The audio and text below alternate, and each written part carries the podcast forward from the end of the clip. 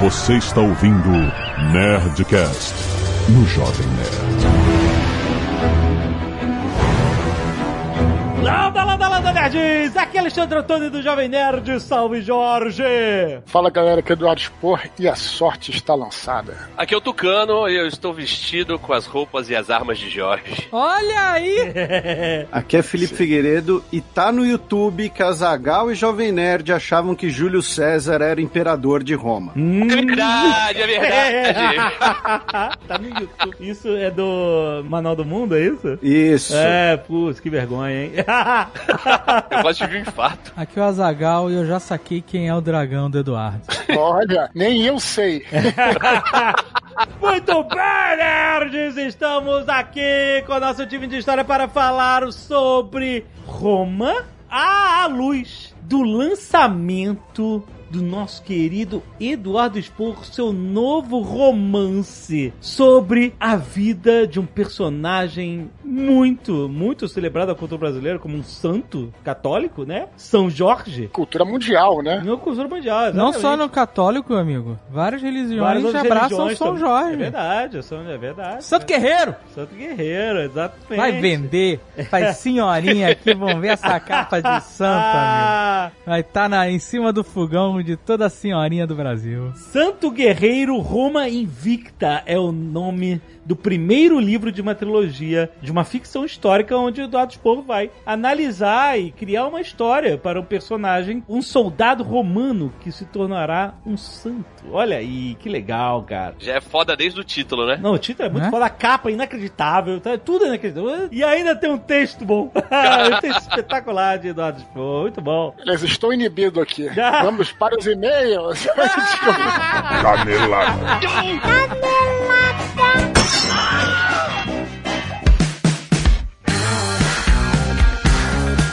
Muito bem, Azaghal, vamos para mais uma semana de e-mails e caneladas da Nerdica. Vamos! Azaghal, hoje é dia de Nerdcast. Olha! Exatamente! Olha só como está acabando o ano, estamos chegando em 2021. Nós vamos falar sobre finanças pessoais para 2021 Com quem? Com Natália Arcuri, Olha. Olha aí, veio nos dar as dicas de como desfuder as pessoas. é a desfudelança geral em 2021. Muito bom. Lembrando que hoje somos mais de 200 milhões de brasileiros e apenas 3 milhões de CPFs inscritos na Bolsa, Azaghal. Caraca, ainda tem muito pra crescer. hein? É, exatamente. É bem pouco comparado aos Estados Unidos, que mais da metade da população investe em bolsa. Nossa. É, é outra parada, mano. Então, aproveita que o juro está baixo. Não perca mais tempo. Abre a sua conta gratuitamente no link da descrição lá na Nova Futura, porque tem muitas opções interessantes de investimento. Claro, a carteira recomendada do Pepa continua sendo incrível. Incrível. Mas tem que diversificar. Exatamente, exatamente. Então ouve esse Nerdcast que tá muito bom. Link aí no post pra você abrir gratuitamente a sua conta na Nova Futura e começar a pensar nos seus investimentos de 2021. Azagal, quero falar também do bem.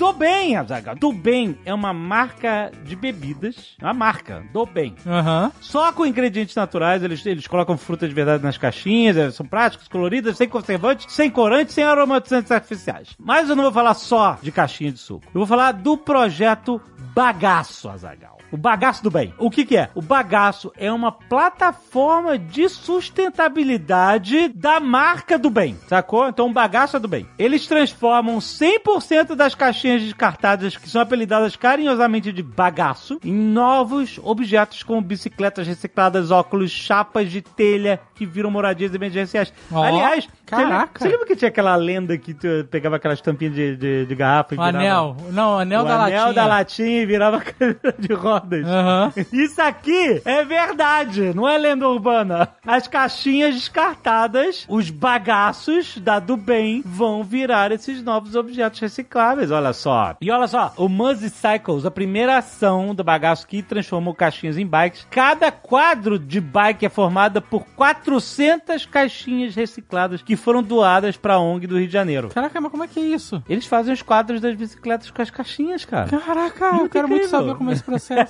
As bicicletas ajudaram em ações de prevenções da pandemia e projetos de mobilidade em comunidades cariocas. Muito maneiro. Tem mais, tem o bagaço mais teto mais ecolar. O que, que é isso? Vou explicar. Em parceria com a ONG Teto, eles também transformam as caixinhas recicladas em telhados para moradias emergenciais e projetos comunitários em áreas de vulnerabilidade pelo Brasil. Cada telhado leva mais de 6 mil caixinhas recicladas, cara. Isso é muito maneiro. Já com a ONG Ecolar, eles estão construindo moradias inteiras com as caixinhas recicladas e cada casa leva cerca de 40 mil caixinhas. Caraca, é muito Caraca, bom. tô em choque. Exato, cara. Ó, canudo. Canudo é um- uma parada agora. Aham. Canudo de papel sempre, por favor. Uma opção muito mais sustentável do que de plástico, obviamente, né? Uhum. Não queremos mais canudo de plástico. Por isso, eles estão mudando os canudos da linha de sucos para crianças para canudos de papel. Olha aí, muito bom. Ó. Além disso, também mudaram as caixinhas de papelão para caixas 100%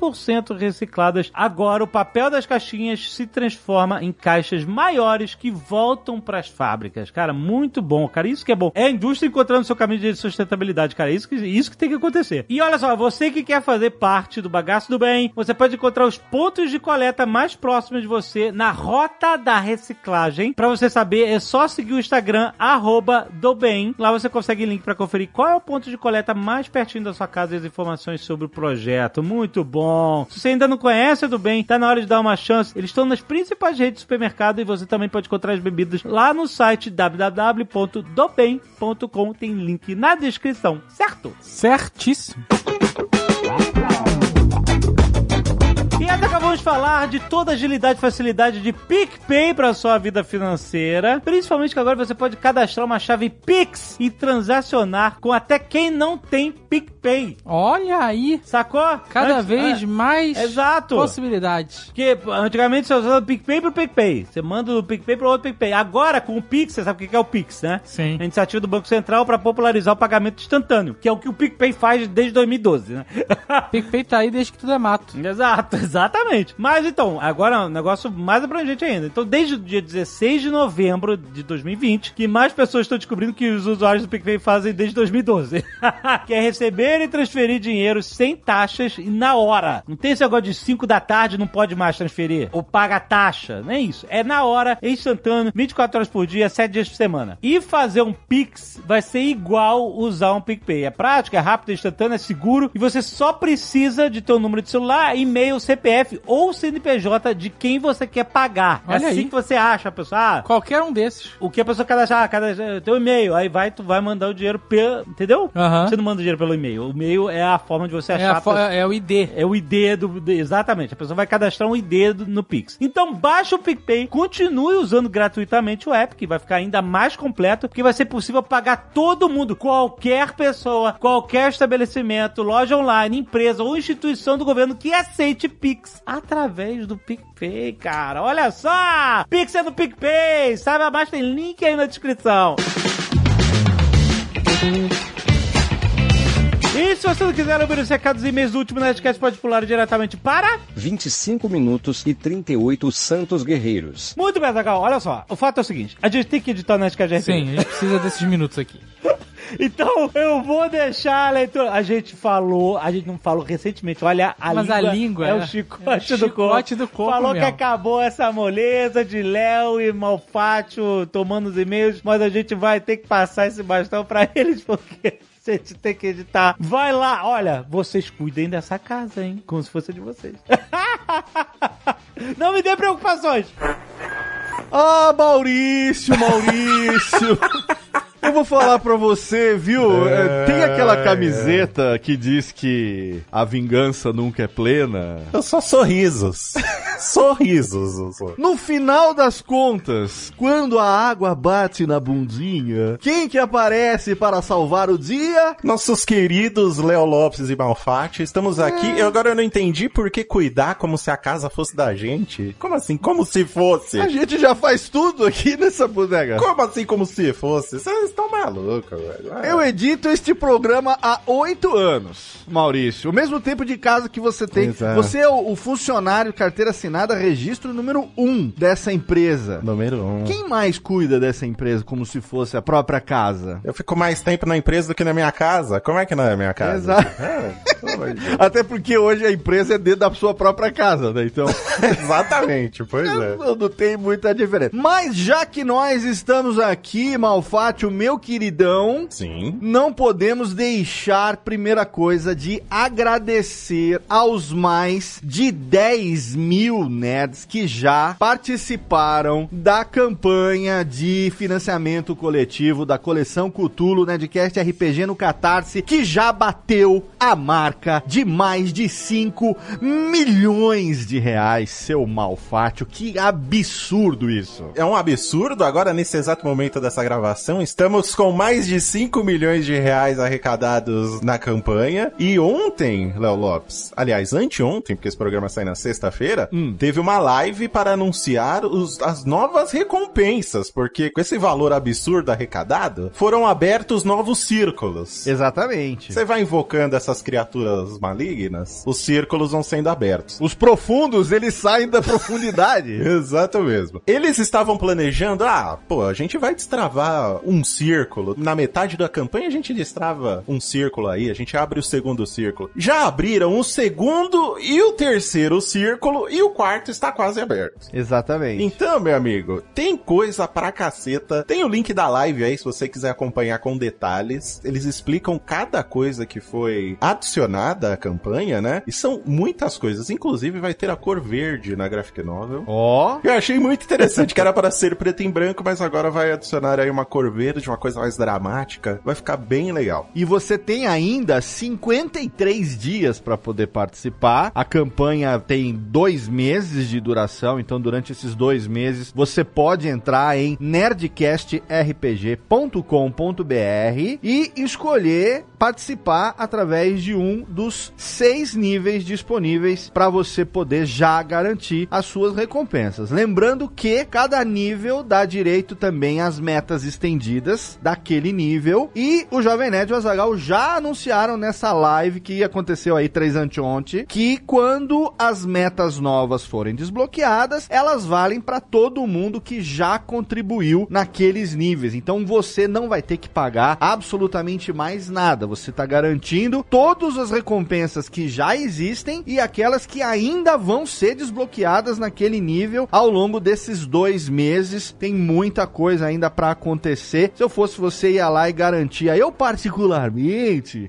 eu garantia a minha, que tem os objetos pessoais de cada um dos personagens. Sim! E só pra falar que o segundo e o terceiro círculo já foram abertos, o quarto vem aí. Uma das recompensas do terceiro círculo foi o dado do Rex. Olha aí. Eu achei sensacional. Você imagina, né? Jogar com o dado do Rex, você vai tirar 20 o tempo todo, então não tem... Exatamente, eu tô na expectativa. E olha, também pra falar aqui que no terceiro círculo já foi batida a mega meta e nós vamos ter também romance em audiobook a partir da recompensa biblioteca digital. Isso é muito foda porque vai ser mais de 30 horas de conteúdo em áudio. Então, cara, com cer- ó, eu trabalho com isso, vocês sabem, eu edito Nerdcast. Fazer romance em audiobook não é fácil, ainda que seja uma voz só, não é fácil. E a última meta do quarto círculo, que tem 6.666.666.66, é o capeta reunido ali, Sim. garante que, se for batido, o audiobook vai ter mais duas vozes adicionais. Então aí é algo a se desejar. É uma coleção pra quem é fã, que é imperdível, é um momento único e pra quem gosta de crowdfunding ou pra quem tá começando agora, é uma experiência muito bacana, porque você vê a campanha evoluindo dia após dia. Você já contribuiu com aquilo que você queria e agora você vai ainda ganhar coisas que você nem sabe que vão acontecer. Quer dizer, tá começando a saber, porque tá começando a divulgar o que vai acontecer, mas é legal a gente acompanhar essa evolução e fazer parte dessa experiência. Isso aí. Seu Maurício, que eu e você participamos em outros níveis também, porque aqui nos bastidores Eu já defini que o meu, o meu salário ele tem um símbolo. é aquele da reciclagem que vai é e o volta. símbolo da reciclagem, que ele vai e volta, assim. Estamos nós dois aqui gravando com camisetas da Nerd Store, que ninguém tá vendo. Ou seja, nós estamos dois na reciclagem do, do pagamento, viu? Que inferno de vida, oito anos. Fica a dica aí pra quem já contribuiu e quer ganhar mais coisas, você não precisa gastar mais nada. É só você indicar pra galera pra contribuir. Exato. Chama seus amigos, sua família aí, quem gosta do tema, quem não conhece. Apresenta o Nerdcast RPG Cutulo pra galera ouvir, eles vão ficar malucos, vão contribuir, as metas vão ser atingidas e você vai ganhar mais coisas ainda sem precisar gastar mais nada, né? O que você gastou já tá gastado. Já tá lá. Já tá lá, já tá contribuído e você ainda tem a possibilidade de ganhar ainda mais coisas se mais pessoas participarem, beleza? Vamos desbloquear o quarto círculo e partir para o quinto. Exatamente. Então corre lá porque você tem só mais 53 dias para poder participar da campanha de financiamento coletivo Nerdcast RPG Coleção Cutulo, nerdcastrpg.com.br.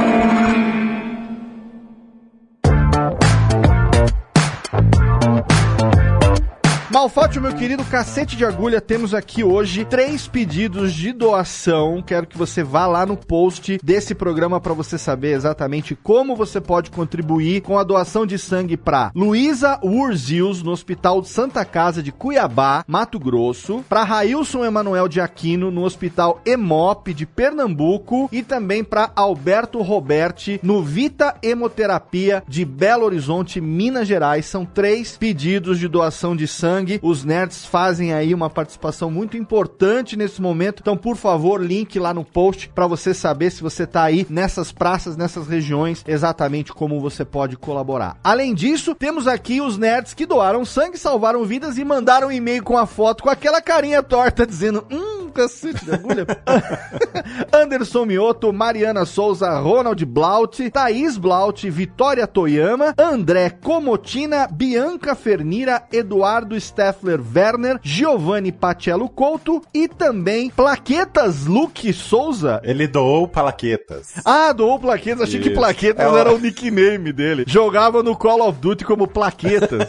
Plaquetas Luke Souza e Patrick Trajano, muito obrigado, nerds. Isso aí, a galera do Scalpo Solidário também fazendo sua doação de madeixas pra quem precisa fazer uma peruquinha porque está passando por algum tratamento que faz cair os cabelos. Temos aqui a Thaís Blautz, o Renato Koga, o Eric Santos, o Anderson Nunes e a Carol Salles. Muito obrigado, galera. Letícia Lins, 22 anos, analista de sistema e confeiteira nas horas vagas. Olha aí. Osasco Zambello. Bom dia, boa tarde, boa noite, nerds, tudo bem? Ouvindo o Nerdcast 754 sobre saúde bucal, Maurício, olha aí. Olha aí, importantíssimo. Exatamente. Me lembrei de um trauma que aconteceu comigo. Hum. Sempre bom. Usei aparelho por 11 anos e durante esse tempo tive todo tipo de dor imaginável na região da boca e do rosto. Porém, tem uma delas que sempre lembro, pois foi uma das piores. Eu fiz tratamento para mordida cruzada, significa que a minha arcada dentária não era alinhada. Tradução, eu não mordia direito. E o tratamento consistia em abrir a arcada pelo meu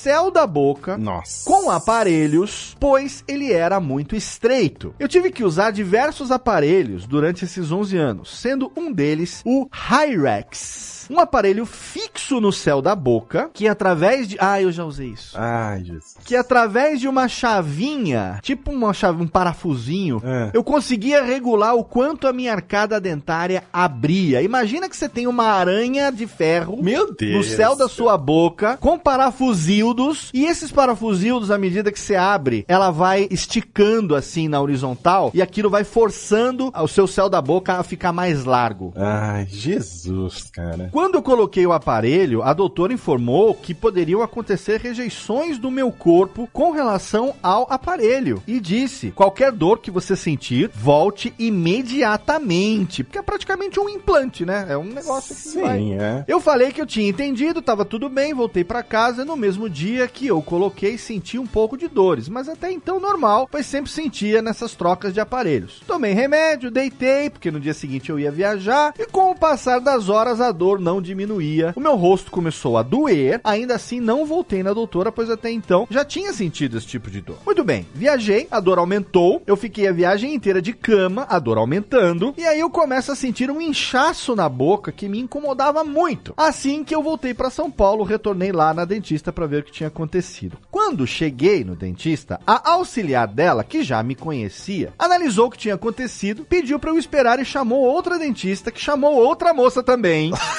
Aí, isso aí já é, não, não é um bom sinal. Quando Eu já tava desesperada, sem entender nada. Quando eu ia perguntar o que que tava acontecendo, uma delas pergunta: Você não está sentindo dor? Eu respondi que sim, meu rosto doía também. Então ela informou: O seu organismo rejeitou o aparelho e o seu céu da boca inchou e o aparelho encravou. Ai, meu Deus. Isso mesmo, uma das estruturas do aparelho entrou no meu céu da boca. E tem mais, ela falou: pelo fato de você ter se alimentado esses dias, entrou comida, infeccionou e criou uma úlcera. Então, se eu Meu aplicar Deus. anestesia, não vai fazer efeito. Nossa. Vamos ter que tirar sem anestesia. Meu Deus do céu. Admito que tive vontade de chorar, mas raciocinei bem, segurei no braço da cadeira e falei: "Hum, pode tirar. Ela esqueceu de dizer que deu aquela fechada, mordeu o assento da cadeira e disse: pode tirar. Eu acho que eu não preciso nem descrever o que aconteceu logo depois, mas eu posso resumir em sangue, sujeira e muita dor. Meu Deus do céu. Para concluir, eu tive que voltar lá no dia seguinte para analisar melhor o caso. Tive que tomar antibiótico por 15 dias e fazer bochecho com água boricada. Ah, é, né? Porque se o cara jogar um Listerine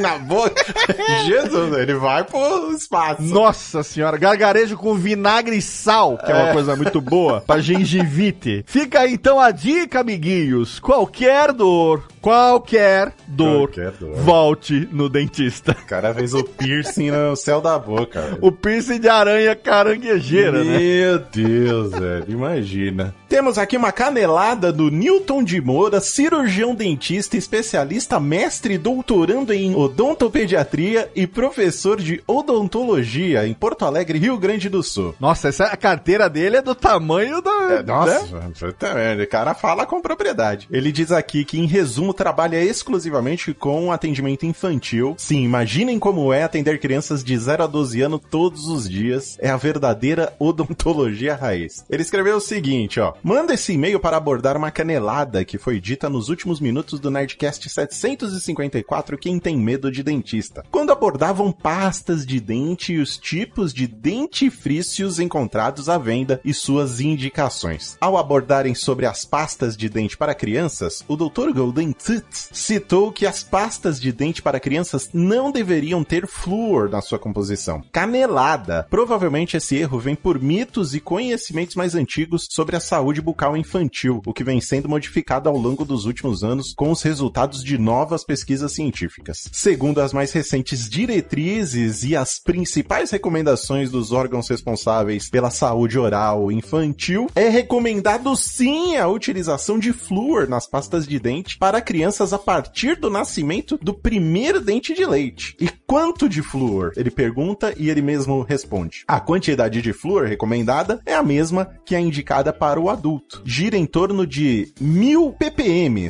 partes por milhão, em termos práticos, qualquer pasta de dente tradicional. Aí ele dá um exemplo aqui que eu não vou falar, porque não pagou armado, podia até ter patrocinado esse programa. Tem essa quantidade de flúor. Sim, isso quer dizer que a família inteira pode usar a mesma pasta, mas não a mesma escova, tá, gente? Por favor. Sim, isso quer dizer que a família inteira pode usar a mesma pasta. Claro que algumas crianças não gostam do gosto forte, então algumas empresas criam pastas com esta quantidade de flúor com gosto bom, morango, uva, chiclete, etc, tutti-frutti, aquela coisa toda, né? É wasabi, muito bom. Caraca, uma pasta de wasabi, por favor, gente.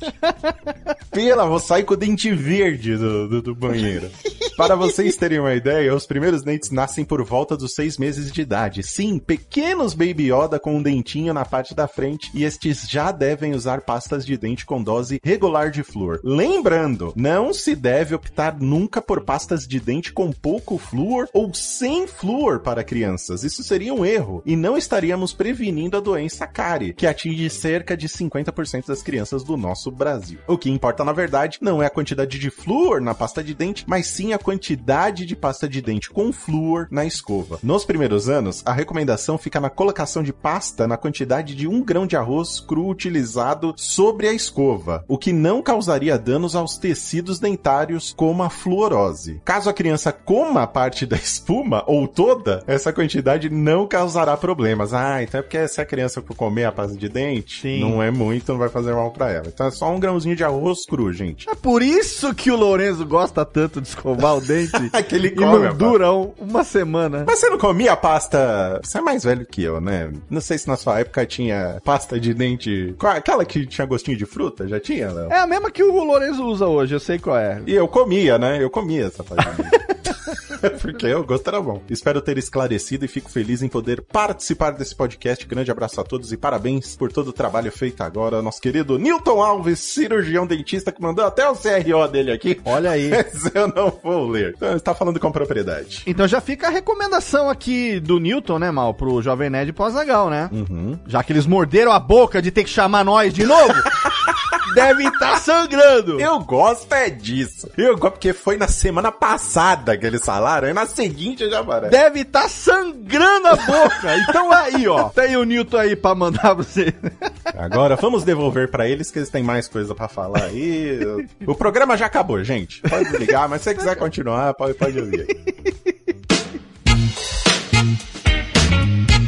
Nós acabamos de falar de Hotmart Sparkle, é claro, porque o Jovem Nerd está lá com a comunidade Nerd Hobbies, mas tem muitas outras comunidades exclusivas lá muito maneiras, como o Manual do Mundo. Olha aí, Tá nosso lá. querido Iberê e a Exa- Mari. Exatamente, estão lá. Tem acidez feminina Sim. também, Azagal. Tem 99 vidas. É isso, você está fazendo propaganda para o Jurandir Filho. Isso aconteceu. Já participaram da Among Us. Muito bom. Exatamente, gente. Então, olha só, você que quer conhecer mais conteúdos exclusivos, conteúdos que só são publicados nessa plataforma, que não é controlada por algoritmos, ou seja, ela não escolhe o que você vai ver dependendo de, de quem você acessou por último ou onde você navegou. Não. Quem você segue, as comunidades que você participa, todos os posts das suas timelines, você vai ver. Não tem essa escolha de algoritmo. Você vê tudo que você quer seguir lá, porque é uma escolha sua. É muito maneiro, vale a pena você conhecer. As comunidades têm uma proximidade muito grande com quem participa lá. A gente também, Iberê também, 99 Vidas. Vai lá conhecer o Hotmart Sparkle. Tem link aí no post, você pode baixar. Tem um aplicativo que você baixa, você já navega e procura as comunidades todas lá. Tem muita gente boa fazendo conteúdo exclusivo lá no Hotmart Sparkle. Então vai conhecer, tem link aí no post.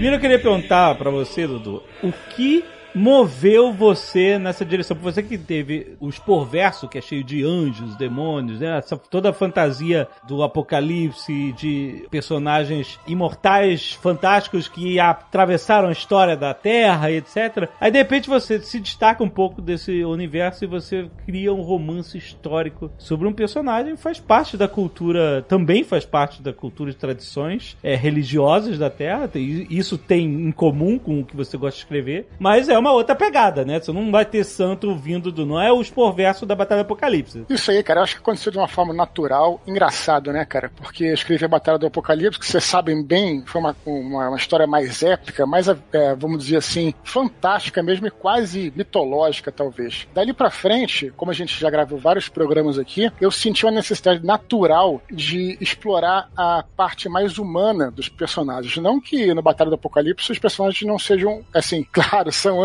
né? Mas tem o lado humano deles, sem sombra de dúvida. Mas, cara, isso foi uma necessidade natural. Tanto é que depois de Herdeiros de Atlântida, né, os personagens. A gente fez um podcast aqui que baixou bastante a bola, né? Eles eram personagens mais mundanos. Anjos da Morte, cara, eu acho que é um dos livros de fantasia que eu escrevi, que é o mais humano também, porque tem aquele personagem que é o Daniel, né? Que vive as guerras, é um personagem cheio de defeitos, né, cara? Defeitos humanos e paraíso perdido. Isso foi natural depois eu queria procurar personagens realmente humanos, porque bem ou mal, por mais que Daniel seja um personagem assim mais fracos do que Ablo, do que Shamira, do que Orion, mesmo assim ainda assim eles são imortais, como você falou. E qual o desafio agora, né? Eu sempre trabalhei numa de me desafiar. Sempre foi o desafio que me moveu. E o que, que eu poderia fazer de diferente, né? A gente que joga RPG sabe que para nós é zona de conforto trabalhar com fantasia, né? Trabalhar com, sei lá, o cara vai fazer uma viagem, você pode abrir um portal dimensional. Aham. Aí você cria uma história, você pode criar um monstro, por exemplo. Você quer criar um conflito? Cara, você cria um conflito com um monstro que vai destruir o mundo. Não que seja um problema, né, cara? Eu tenho o maior orgulho das coisas que eu fiz e muita alegria. Mas como é que eu posso me desafiar? Quer dizer, agora um personagem que não tem personagens, né? Que são muito limitados por serem humanos, imortais, né? O cara tem que fazer uma viagem, ele vai ralar pra fazer essa viagem, né? Ele vai enfrentar um problemas, né? Uma facada pode matá-lo, né? Eu achei que já tava na hora, né? Isso foi uma coisa, cara, muito natural de explorar esse lado. Mas é claro que eu não posso negar as coisas que eu gosto, né? Sempre gostei de batalha, sempre gostei de luta, sempre gostei de guerra e principalmente de história. Tanto é que eu sou figurinha carimbada aqui nos nossos Nerdcasts de história. Quando não sou chamado, acho que eu nunca não fui chamado, mas eu fico chateado. O cara já tá chateado de antecipação. Ele já tá avisando, é isso? Eduardo Spor, o senhor é um privilegiado. Lá vem. Já teve Nerdcast de Império Romano e eu não fui nem citado pra Eu já, fazer já- parte. eu já jogo isso, Tucano, por o seguinte motivo. Teve uma coisa que me deixou muito traumatizado. Eu falei naquele programa de um bilhão de downloads que eu, pô, sou fã de Star Wars. E lá no passado, no passado longínquo, esse camarada aí, Alexandre Ottoni, fez um programa de Star Wars e não me chamou. Cara, eu, e eu enquadrei ele bonito, maluco. Eu me lembro do dia em que eu enquadrei ele, né? Falei, olha, Alexandre, pô, cara, a gente tava no restaurante, lembra, o- lembra o Nick Sushi? Pode fazer propaganda que nem existe mais o restaurante. E aí, cara, eu falei, porra, Alexandre, tu me chamou, cara, caralho. Aí, aí ele ficou bolado e acho que talvez por esse protesto eu tenha entrado no, no time do Nerdcast, porque eu enquadrei o Alexandre. Então Olha já tô aí. falando aqui. Tem coisa pior, Dudu, porque assim, eu não ser chamado pro Nerdcast de história, tudo bem, porque eu não sou historiador, não sou formado em história. É, tu não é professor de história? Que porra é essa? Eu sou professor de publicidade, teve profissão publicitário e não me chamaram. Ai, meu Deus do céu. É isso, é a lavagem de roupa suja do Nerdcast. Eu sou professor de publicidade, é, na época era diretor de marketing, os convidados falando merda pra caralho, velho. E eu, filhos da puta! Caraca. Olha, realmente, nosso querido Alexandre Tony tem esses pecados, né? Já que a gente tá falando aqui de, Baba. santos, quando chegar no céu, né? Aí ele vai entrar e aí vai ter julgamentos. Aí eu, ah, como é que é o que fica no céu lá, o, o santo que fica é São Pedro, né? Olha só, Alexandre, você não chamou o Tucano para. Qual a sua defesa? Não, mas eu sei por quê. É aquele pano quente do cara, né? Que ele faz. Caraca, o que, que aconteceu com esse Nerdcast? E o Eduardo no Nerdcast de Star Wars, aquele primeirão que. Ai, sabe Deus. que ele gosta de mito se você não o chamou. Que, como é que você se defende? Nossa, cara, olha isso. Ô, Você- Felipe, você tem alguma coisa que você queira reclamar? Essa é a Exato, hora. aproveita. Eu não, não, eu não tenho nada a reclamar, faço parte de um grupo maravilhoso, estou muito bem acolhido aqui. Já cheguei mandando o Blue Hand embora, entendeu? Já me deram carta branca, então. é, Ai, meu Deus. Agora está parecendo Big Brother, hein? Se vocês deixarem, deixarem eu continuar no programa, né? Pode mesmo fazer uma melhor. Mas é isso, é, cara. o Brasil precisa votar em mim. Eu sou muito interessado em história, como vocês sabem. E aí, como eu cheguei a falar naquele programa que a gente gravou primeiro lá sobre Chernobyl, que foi a primeira vez que eu falei sobre isso, eu pensei, poxa, que período histórico que eu posso usar? Quero fazer um romance histórico. Que período histórico? Cara, você tem uma infinidade, né, cara? História é uma coisa muito interessante. E eu falei, poxa, eu acabei escolhendo o período romano, porque, pô, eu tenho uma ligação muito grande. Eu me lembro que eu fiz uma viagem com os 18 anos, fui lá pra Itália, né, pra Pompeia. Não sei aqui quem teve a oportunidade de visitar, né, o sítio arqueológico de Pompeia, que é um lugar que é fascinante. E o mais fascinante é, ao você estar no sítio arqueológico de Pompeia é olhar para os lados ali, e lá tem as plaquinhas, né, dos arqueólogos falando, ah, aqui era tinturaria, aqui era padaria e tal. De repente você vê que a vida há dois mil anos não era assim tão diferente em relação à nossa vida, né? E ali você começa a viajar, né? Quem fica, né, já jogava RPG e ficava pensando e tal. Então, a partir dali eu desenvolvi um, um carinho especial pela história romana, né? Acabamos consumindo várias coisas. A série Roma também foi muito interessante. Mas se fala muito de Roma no seu esplendor, né? Naquele período lá que a, a série Roma retrata é um período muito característico e muito interessante, né? Que se fala muito. Que há mais ou menos 60 antes de Cristo, até, né, mais ou menos no, nesse período, né? Que foi a- o, o auge, né, do Império. É, na verdade, foi a queda da República, né? Esse período, a gente chegou a falar também num, num programa antigo, mas vale a pena lembrar, é a história mais fascinante porque foi a queda da República e o começo do Império, né? É. Quer dizer, embora Júlio César não tenha sido imperador, né? Na verdade, ele foi ditador, imperador foi o César Augusto, que veio depois dele. Mesmo assim, né, as intrigas políticas ali que rolaram, é muito. O que eu acho bem fascinante da história romana é que, quando a gente fala de Idade Média, lógico, né? Não desmerecendo as leis, tá, o direito medieval, que também é bem interessante. Mas era muito centralizado, em geral, centralizado no rei, né? Então, se o rei resolvia iniciar uma guerra, ele iniciava e fim de papo e ninguém podia questionar. É claro que isso depende do lugar e da região, mas estou falando em geral, né? Já no período romano, né, na, na Roma Antiga, você tinha um código de leis, senadores, políticos ali, generais, que mantinham aquele código de leis. E Você tinha que tomar certos cuidados em mostrar que estava fazendo tudo segundo a lei e as tradições romanas. Então é muito interessante essa queda da República, que é todo mundo querendo, ah não, mas é que faz aquilo ali que é legal. Aí o cara lança uma, uma monção, uma lei, a outra lei e tal, e ficam até chegar às vias de fato. Então essa história da queda da República é muito incrível e muito fascinante como é que o Pompeu ele recua de Roma, César vai atrás, né, sem muita condição de lutar, questão de dias e tal. Mas é aquela coisa, né? E a decadência do Império que se fala muito pouco, né? Quase não tem obras de ficção, né, de ficção histórica, né, de romances históricos sobre esse período, né? O nosso, talvez se o nosso querido, amado e admirado Bernard Cornwell tivesse escrito nesse período, talvez eu não tivesse nem tentado Aham. essa história. Mas como não existia, né? E claro, de forma alguma tentando me comparar a ele, de maneira alguma, não é essa a questão, eu queria explorar esse período, né? Que é a decadência de Roma. Então, acabei indo por esse lado, acabei estudando esse período. E quando eu fui estudar esse período, Que era mais ou menos que época, que ano? a decadência de Roma, teoricamente, começa com a morte. Não, na verdade, esse período que eu retrato é logo depois da crise do terceiro século e a ascensão de um imperador chamado Diocleciano, né? Que foi o imperador que pôs fim à crise do terceiro século e com ele inicia oficialmente a chamada Antiguidade Tardia. Mas isso são periodizações históricas e tal. Mas isso é lá no, no ano 200 e tanto depois de Cristo, é isso? É, exatamente. Ele sobe ao poder em 284 e fica até 305. Aham. Só que o livro começa um pouco antes, durante a crise do terceiro século, que a gente pode até falar também, que é muito interessante.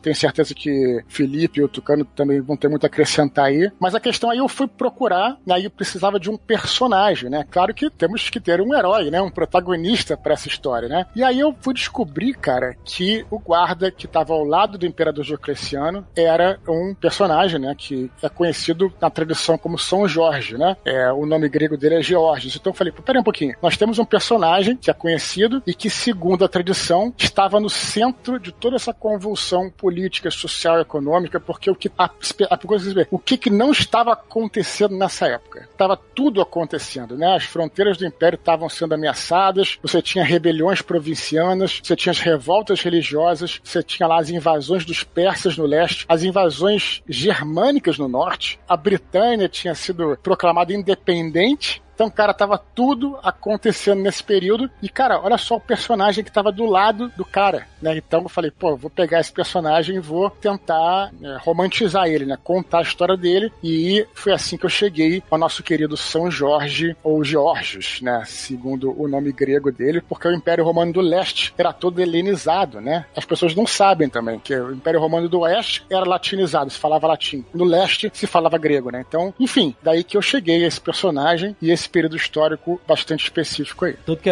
ele é conhecido como Jorge da Capadócia, né? Isso. Parece que tem uma reivindicação no, Isso. no Oriente Médio, ali na, na Palestina, né? de- do nascimento do, do Jorge. Perfeito, isso é bem interessante também. Eu, claro, tive que estudei muita história em si. Tem um historiador que foi um dos primeiros caras a estudar profundamente a história romana, que é um cara chamado Eduardo Gibbon. Ele tem um livro que chama-se Declínio e Queda do Império Romano. Isso é- A Zagal gosta desse tipo de título. É, esse, livro, esse li- esse livro, sobre o que será esse livro?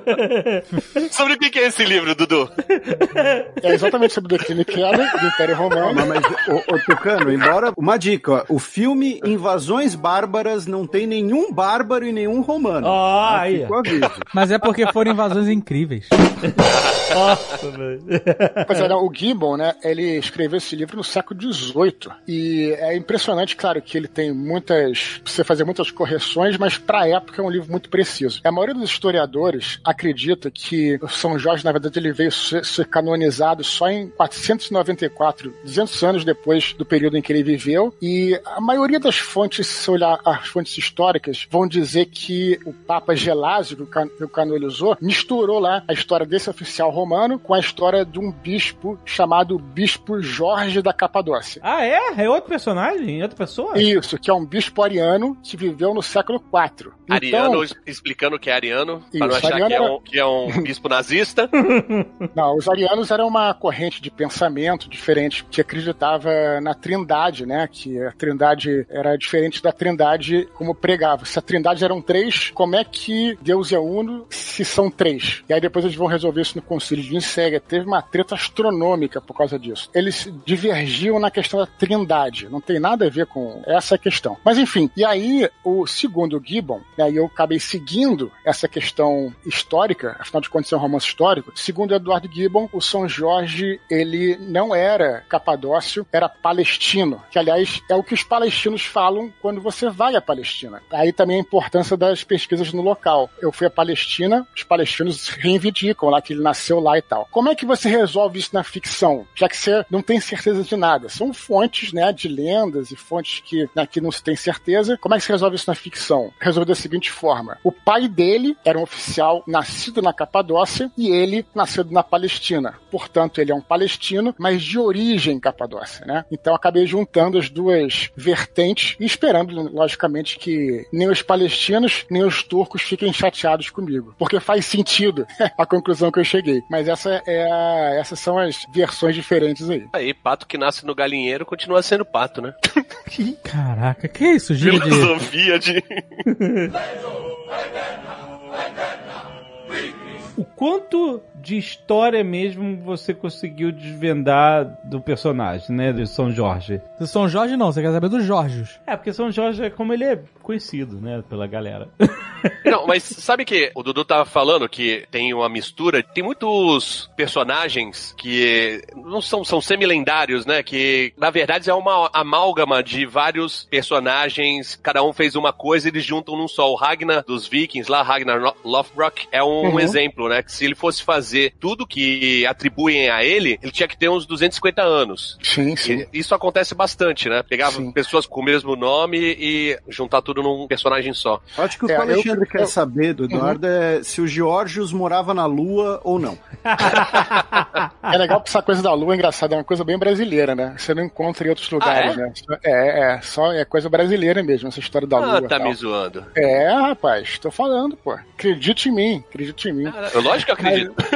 Mas olha, é, o que acontece é o seguinte, né? É interessante porque outro dia até fiz uma palestra sobre isso, sobre rigorosamente sobre o São Jorge histórico. É bem curioso, né? Porque o que aconteceu foi que em 303 houve a última e a maior perseguição dos cristãos do Império Romano. E ela foi iniciada pelo esse imperador, Diocleciano, e é, realmente muitos cristãos foram martirizados. A principal coisa que, é claro que cada perseguição, diferentemente do que a gente pensa, né, que a gente vê em filme, acha que os cristãos eram perseguidos sistematicamente, isso não é bem verdade. O que acontecia eram surtos de perseguição. Sempre que tinha um problema, quando tinha um problema, se perseguia os cristãos, como aconteceu na época de Nero, por exemplo. Teve aquele incêndio em Roma e os historiadores, a maioria deles concorda que os cristãos foram perseguidos porque eram, foram usados como bode expiatório, né? Os cristãos colocaram fogo em Roma e tal. Então havia esses surtos de perseguição é, em 303. A igreja já estava muito mais sólida do que na época de Nero e estava tão sólida que os bispos eram tão fortes que eles começavam a mandar nas pessoas ter uma, uma influência ideológica maior do que um capitão do exército, por exemplo, e maior do que o imperador. Né? Então começou a ter um conflito institucional entre a igreja igreja, que alguns inclusive nem chamam mais de igreja primitiva, né, com o poder institucional romano. Então o imperador falou o seguinte: olha só, meus amigos, vocês vão ter que decidir isso no exército. Vocês obedecem a mim ou à igreja. E aí, claro que os soldados que eram cristãos, e havia vários, alguns se submeteram ao imperador e aí aceitaram sacrificar lá os deuses romanos e, portanto, negar a fé cristã, e alguns outros soldados se negaram, não foi só o São Jorge, não. Alguns outros soldados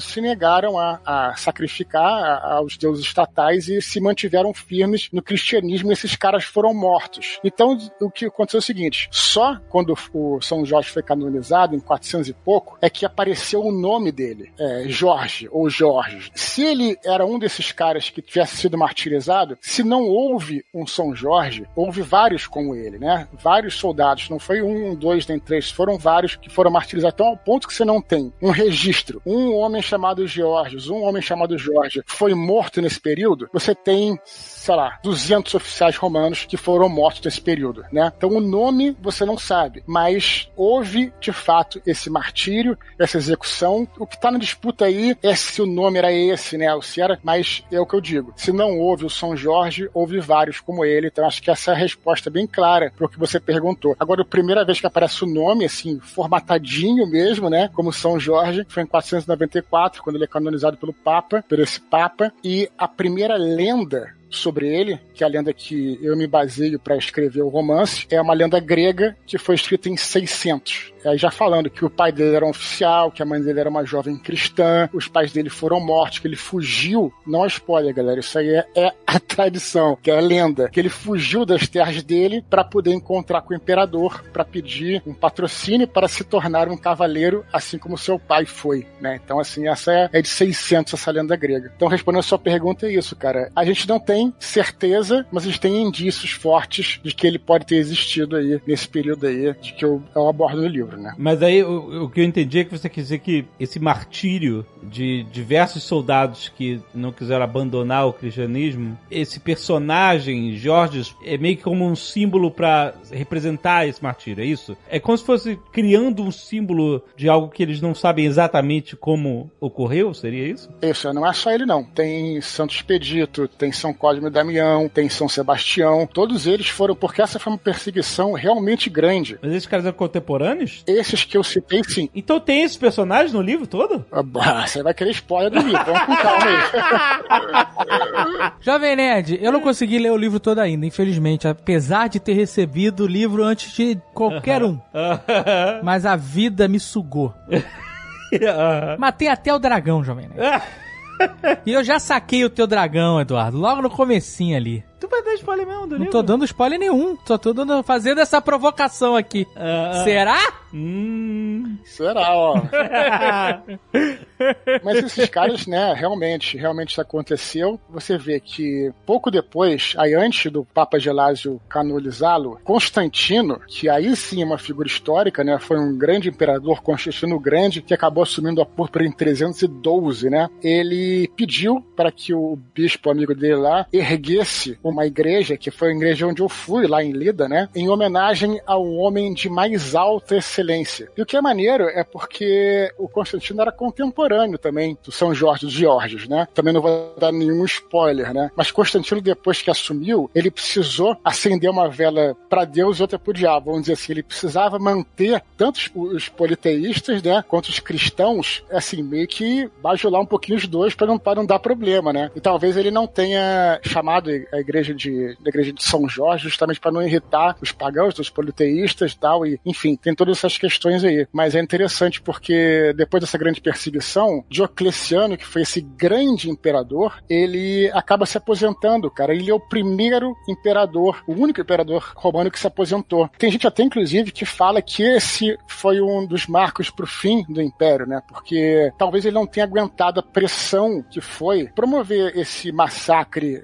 porque, como eu disse, a igreja, em 303, 305, foi quando ele se aposentou, já era muito forte no leste, entendeu? Então, Nero podia fazer isso, né? Com mais tranquilidade. Agora não. E, e aí tem várias histórias maneiras, né? Ele teria consultado o oráculo de Delfos para saber se iria promover a perseguição ou não, e o oráculo teria dito, né? Teria sido favorável à perseguição. E aí, cara, isso colocar na, história, num romance, é muito maneiro, cara. A maneira como é que ele. É, enfim, aí eu não vou dar nenhum spoiler também.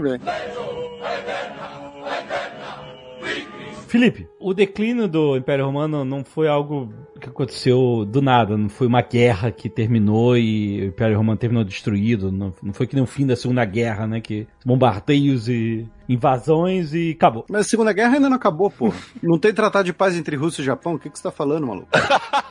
Os caras estão disputando as Ilhas Kurila aí, ó. Não, não, não, não acabou também. Eu achava que era só a Guerra da Coreia que não tinha acabado. Não, a Guerra da Coreia também não acabou. Tudo longa duração. Olha aí. É, não, mas eu queria perguntar porque o declínio do Império Romano foi um processo muito lento, né? É, muita coisa aconteceu, a transferência da capital para né, da... Falar, falar negócio de, de declínio do Império Romano aí, eu acho que esse foi o real motivo do, do Eduardo escrever esse livro. A influência de Copacabana na vida dele. Por quê? Porque Copacabana é como se fosse a Roma carioca.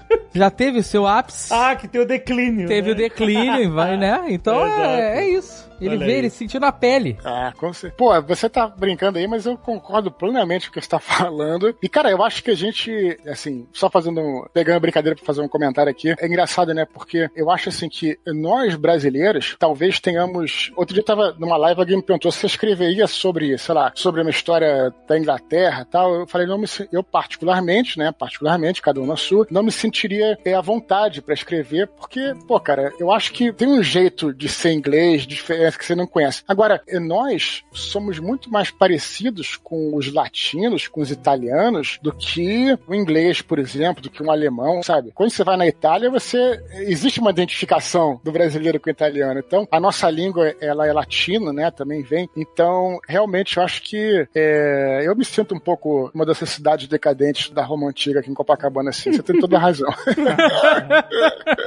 Mas eu queria perguntar pro Felipe, é, um pouco, eu queria que você explicasse um pouco mais sobre esse processo longo do declínio do Império Romano, como é que se deu. Isso é uma coisa muito curiosa, muito interessante, porque assim, a gente aprende na escola, muitas vezes não nem aprendeu, teve que decorar, né? Aquelas periodizações, né? É. De, de história antiga, Isso. história medieval. Então, assim, Mehmet II tomou Constantinopla, no dia seguinte a Idade Moderna. Aham. Tem uma tirinha do Agar que é muito boa, né? Que assim, ele, ele abre a porta, né? Vê que ainda tá escuro e fala, ah, ainda vivemos nas Dark Ages, né? Então ainda vivemos na, na- na Idade Média. Só que são Uhum. termos que ninguém usava contemporaneamente e são periodizações feitas, nesse caso, que a gente costuma aprender do ponto de vista político. O Império Romano, ele não entra em declínio, de certo modo. O que acontece é uma transformação Aham. entra em declínio o poder de Roma, Roma como cidade. Porém, é muito curioso, uma coisa que o Eduardo já falou, mas que é importante lembrar. O Império Romano, como tal, ele continua existindo, no mínimo, até 1453, que é quando a gente tem a queda do que a gente chama de Império Bizantino. Mas os bizantinos não se chamavam de bizantinos, eles se chamavam de romanos. O nome da região em volta da hoje Istambul é Rumélia, que era o termo dos otomanos para a terra dos romanos. Hum. Então, o Império Romano ele não acaba com a queda do Império Romano no Ocidente, que vamos lembrar, inclusive a capital já nem era mais em Roma, era em Ravenna. Quando Rômulo é deposto por Odoacro em 453, a capital era Ravenna, já não era mais Roma, porque Roma já estava, como o Eduardo também mencionou, muito vinculada ao poder da igreja. Então, o poder temporal, o poder imperial acaba se deslocando para Ravenna, claro que também tinha outros motivos, inclusive uma suposta vulnerabilidade de Roma naquele momento. Outra coisa interessante é que as instituições dos reinos ditos bárbaros, e essa, esse talvez seja o maior problema do ensino de história, como ele ainda é praticado, no Brasil a gente ainda repete muito o discurso nacionalista francês né, de chamar os povos não latinos de bárbaros. Hum. E por que isso é um problema? Porque eles não eram bárbaros no sentido que a gente no adjetivo, né? Eram apenas um, outros povos. Muitas das instituições que nós temos hoje no, no Brasil e em outros países, no Reino Unido e nos Estados Unidos mais, né? Mas são legados desses povos ditos bárbaros. Então, por exemplo, tribunal por júri é um costume bárbaro, é um costume germânico, né? De você ser julgado pelos seus iguais. Não, não é aquela coisa romana, né? Do direito positivado, direito civil, e você vai ser julgado pelo Estado de cima para baixo. Uhum. Então, o que acontece no Ocidente é muito mais uma transformação. E aí, o Império Romano, ele tem uma continuidade depois no Reino Franco, depois com, especialmente com Carlos Magno. Carlos Magno, em 800, em Roma, é coroado pelo Papa como imperador, no sentido de imperador romano. Depois, nós temos a criação do Sacro Império Romano-Germânico, que era O Otto- com essa. Otto, né? O mais conhecido é Otto, né? Otto o Grande. Otto primeiro, é. E que era a ideia ali de ser uma sucessão do Império Carolíngio a partir das terras além do Reno, né? Porque o Império Carolíngio é dividido em três no Tratado de Verdun, entre os três netos de Carlos Magno, e aí você tem os conflitos entre eles, e a região do meio, a região do Lotário, vai ser disputada por mil anos entre os outros dois lados, né? A Guerra da Alsácia-Lorena começa, a Alsácia-Lorena, que vai ser transferida pela última vez na Segunda Guerra Mundial, a briga por aquele pedaço de terra começa com os netos de Carlos Magno. Então, você tem muito mais um processo de transformação. Nós temos registros de, por exemplo, de líderes, né, visigodos, líderes lombardos, enviando cartas para Constantinopla, para o imperador, solicitando os títulos de patrício, por exemplo, porque toda essa aura de Roma, ela permanecia. Os rituais, a ideia de Roma ali como origem de um poder legítimo. É interessante o Eduardo ter citado o Edward Gibbon, porque a ideia do declínio do Império Romano, ela vai ser muito presente onde? Nas Ilhas Britânicas, onde você vai ter as invasões dos povos germânicos, os anglo-saxões, que vão derrotar os bretões, vão se misturar, depois chegam os nórdicos. Então você cria ali nas Ilhas Britânicas uma coisa não totalmente nova, mas uma ruptura bastante clara. E os romanos se retiram das Ilhas Britânicas, né? Eles batem em retirada. Já na Europa continental, que foi Império Romano, quando você olha para a Península Ibérica, para França, para as várias regiões dos Balcãs, não dá para dizer que o Império Romano ele simplesmente desaparece. É um processo de transformação. E aí vão ter dois fenômenos que vão ser muito importantes também. A gente falou muito da questão da política, né? Então é, é monarca sendo derrubado, é invasão, é derrota em batalha, é fim de reino. Só que tem outros dois eventos que costumam entrar um pouco, entram um pouco nessa questão, que é quando você tem, né, o fim do Império Romano, entre aspas, você tem a Antiguidade Tardia, que é ali a transição para a Alta Idade Média, e o período medieval, né? Medieval significa do meio, ou seja, vai ser o termo que vou inventar depois, é um termo completamente anacrônico, né? Do meio. Meio entre o quê? Entre o Império Romano e o Renascimento. E quando a gente pensa em Idade Média, né, a gente pensa em algumas características, e duas delas são um predomínio, um domínio, não é nem um predomínio, é um virtual monopólio quase da vida cultural e intelectual pela Igreja Católica. E aí a gente tem um marco temporal ainda no Império Romano, que o Eduardo até citou, que vai ser o Edito de Milão com Constantino em 313, que é quando ele começa a ceder autoridade à Igreja. E esse monopólio só vai ser rompido com Martinho Lutero, né? Então você vai ter ali um- uma vida cultural quase monolítica na Europa por mil anos. E a gente também pensa na Idade Média como um período mais fechado, um período mais pobre da Europa, né? Então, ah, tinha lá as especiarias, aí foram fazer as cruzadas por conta das rotas comerciais e tal. Um fenômeno muito importante, tão importante quanto a queda de Roma para a definição do que a gente chama de Idade Média, é a expansão muçulmana pelo norte da África. Por quê? Porque vai ser a expansão muçulmana que vai afetar sobremaneira as rotas comerciais marítimas europeias. Porque até aquele momento você tinha comércio pelo Mediterrâneo, você tinha os produtos que iam da África para a Europa, que iam da Europa para a Ásia Menor e volta. Com a expansão muçulmana, você tem um, inicialmente um fechamento dessas rotas. O Mediterrâneo se torna um campo de batalha. Portugal, vocês alguma hora vão ter que me interromper, porque senão eu vou ficar falando pra caralho.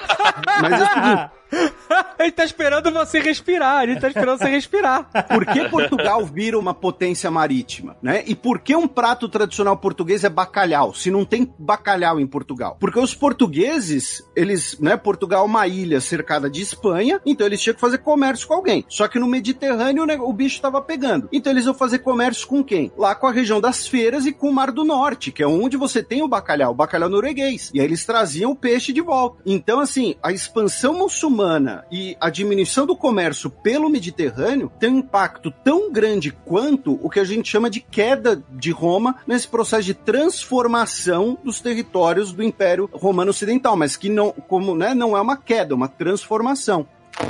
E, Dudu, você ficou ruim aí. Cara, tem uma constante na minha vida, é o pato quack do Dudu, mano. Eu sei que vai ficar tudo bem quando isso volta. Dudu é meu décimo.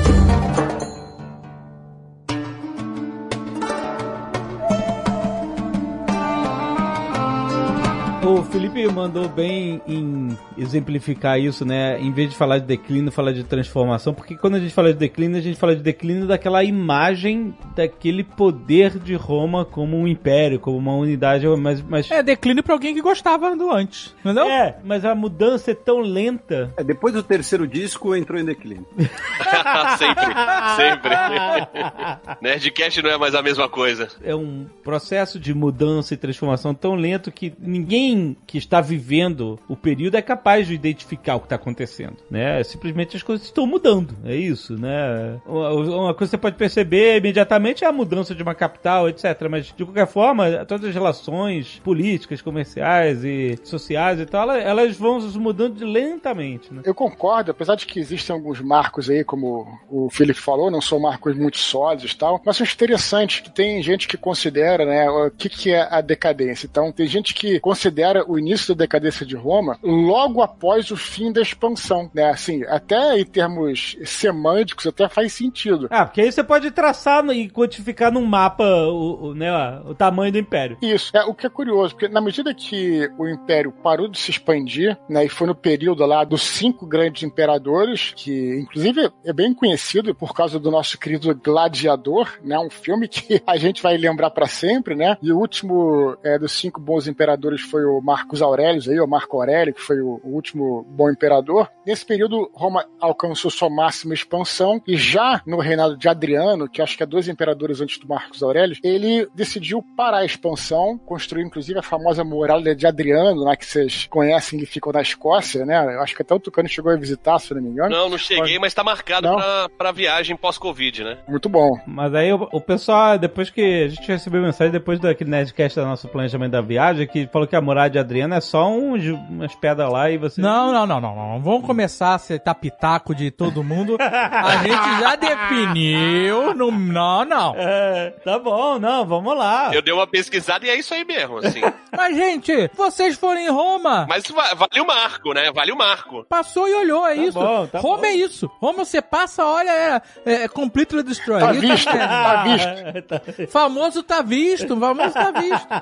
A gente vai lá em Omaha Não sei o que, não tem mais nada, não tem guerra.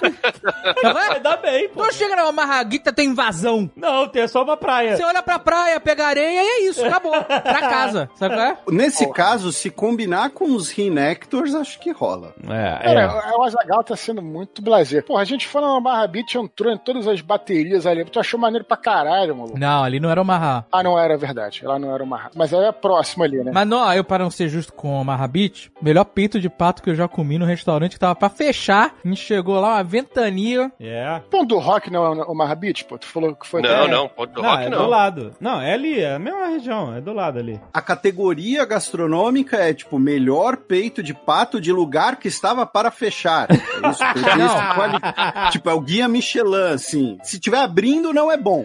Não, desculpa. Não é pra fechar no sentido tá falindo. O restaurante, mas era um restaurante desses familiares. É, não era casa, chique era nem nada. casa, é. E tipo, era fim de tarde, tava vazio, um puta vendaval. Eles estavam, assim, não tinha ninguém no restaurante. Eles estavam pra, ah, gente, por hoje deu. É. E a gente chegou, ah, ainda estão atendendo, os caras, ah, tá, beleza, entra aí. E aí tinha lá o peito de pato. Aquele pedação de picanha? Isso. O nome do restaurante é Lomaha. Lomarra. Aí eu voltei anos depois, né, pra, pra aquela região. Voltou? Liguei pro restaurante, Hum. só que eles estavam de férias. Que francês tem isso, né?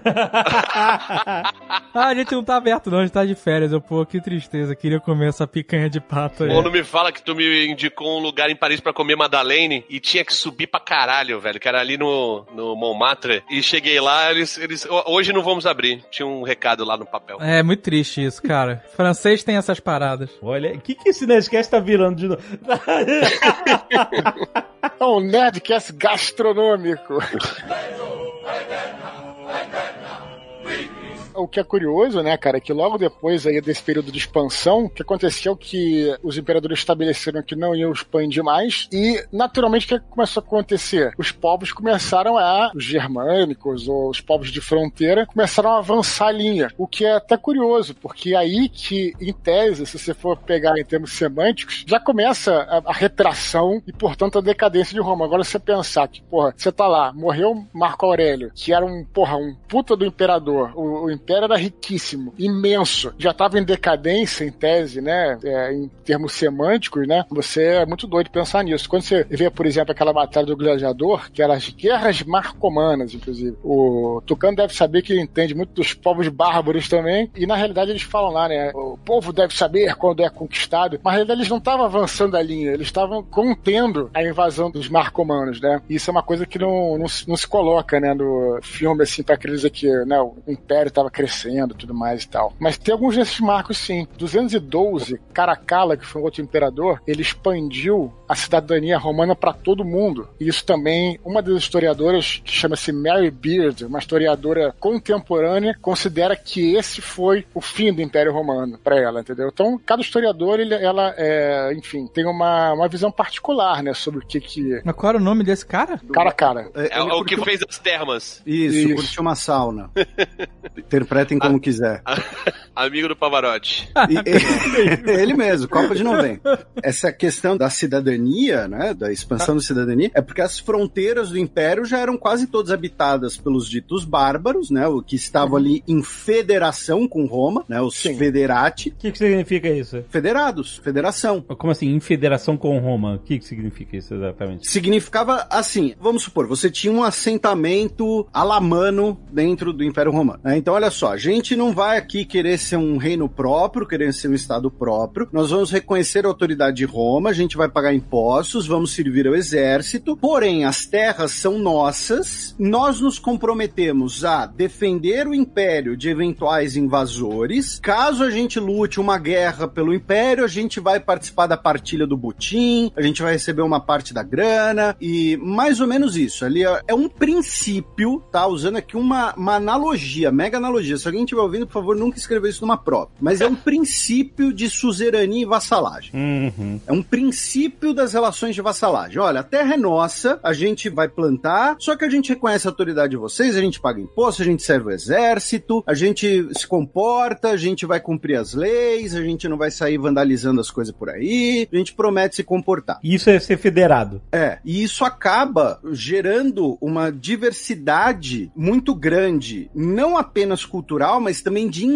interesses dentro do Império Romano e que vai colaborar para essa coisa de você, Roma, a cidade Roma, começar a perder autoridade ou começar a não ter aquele comando centralizado. Tanto que um fenômeno muito comum, justamente no período do livro do Eduardo, vão ser o fenômeno dos usurpadores, que eram nada mais do que generais regionais que se declaravam imperador. Ah, eu que mando aqui na minha região, então eu sou imperador. A guarda pretoriana vai começar a leiloar o trono, tem um, tem um nerdologia inclusive sobre isso, e quando eu digo leiloar o trono, pelo menos uma vez isso foi literal, né? Eles matam o imperador Pertinax e falam, e aí, quem dá mais pra ser o imperador? Nessa época não era um bom negócio ser imperador, né? O cara não durava muito tempo. É, especialmente nesse período, aí no período dessa crise do terceiro século, Roma teve perto de 30 imperadores num período de 50 anos, mais ou menos. Você calcula, né? Como é que era a situação? O Diocleciano, que estavam citando aí, ele justamente conseguiu por fim essa crise porque ele tomou algumas medidas espertas nesse sentido. A primeira medida foi justamente essa, né? Que foi mudar a capital de Roma pro leste, pra Nicomédia. O que é muito louco se você pensar que a capital de Roma não era Roma,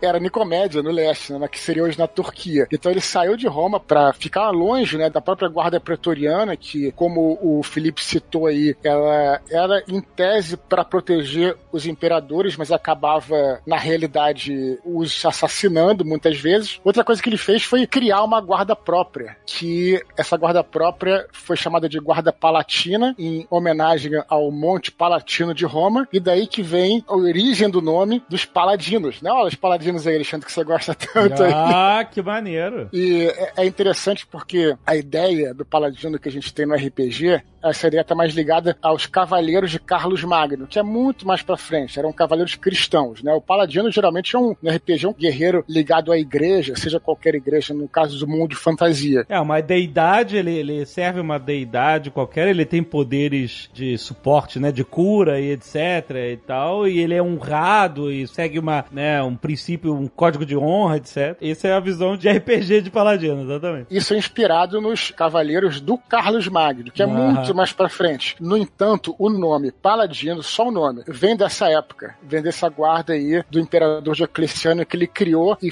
cara, e aí virou uma treta universal, porque os pretorianos, né, que se mantinham em Roma, né, e do outro lado você tinha uma outra guarda do imperador no leste, olha a intriga que você começa a criar. A cidade de Roma passa a ser, de alguma forma, uma opositora do imperador, uma opositora da púrpura romana. Olha só a treta que, que tá armado no negócio, né? Mas é isso. E aí o, o Diocleciano fez essas várias medidas assim, e aí ele conseguiu se manter vivo até se aposentar, porque os outros, como falou o Tucano aí, cara, eles eram mortos é, muito rapidamente, muito rapidamente. Era, era um atrás do outro durante a crise do terceiro século aí, que veio ser encerrado com o próprio Diocleciano, como eu falei, né? Então realmente não era um bom negócio ser imperador naquela época, não, cara. Se você desse mole, tua cabeça não ficava no lugar, não.